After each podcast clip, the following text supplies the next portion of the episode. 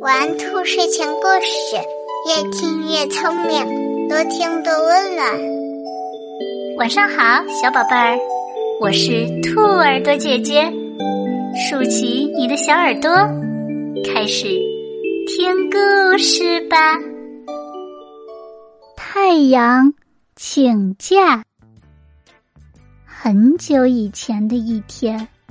人们觉得工作太辛苦了，生活太累了。他们说：“我们休息吧。”于是，农民不再种地，工厂里的机器不再转动，商店紧闭大门，大家都游玩睡觉去了，谁都不再工作了。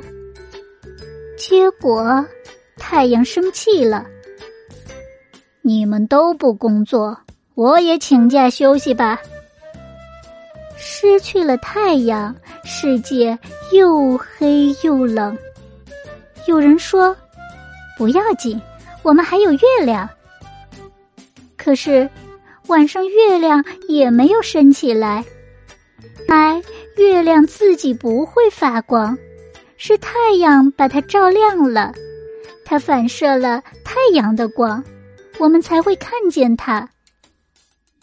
人们又说：“不怕，我们可以用电灯照明，用煤气做饭，用电炉子取暖，没有太阳没那么可怕。”可是有一天，煤用完了，矿工不去采煤，煤气也没有了，世界又陷入了无边的黑暗。聪明的人类又说：“我们有许多瀑布，可以利用水力发电。可是，瀑布里根本没有水流下来，因为没有太阳，山上的积雪不能融化成水，也就没有水流下来了。瀑布干涸了，没有了阳光的照射，江河、湖泊。”海里的水不能蒸发，也不能升到天空变成云雨，大自然中的水再也不能循环了。又有人说：“我们利用风力发电吧！”大家连忙制作出风力发电机，可是连一丝风也没有。原来呀，形成风的动力是太阳。太阳的照射下，空气的温度升高了，空气冷热不均匀，才能流动起来，于是形成了风。现在不能用水发电，不能用煤发电，也不能用风发电，天气越来越冷，整个世界被可怕的黑暗笼罩着。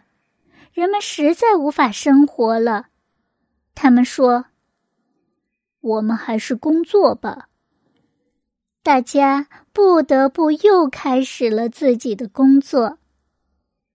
我们要太阳升起，我们要工作。大家不约而同的呼喊着，喊声震动了整个世界。这时候，太阳。听到了人们的呼喊，立刻张开笑脸，放射出温暖的阳光。太阳一直无私的为人们服务着，给我们带来光明和温暖，从来都不会偷懒。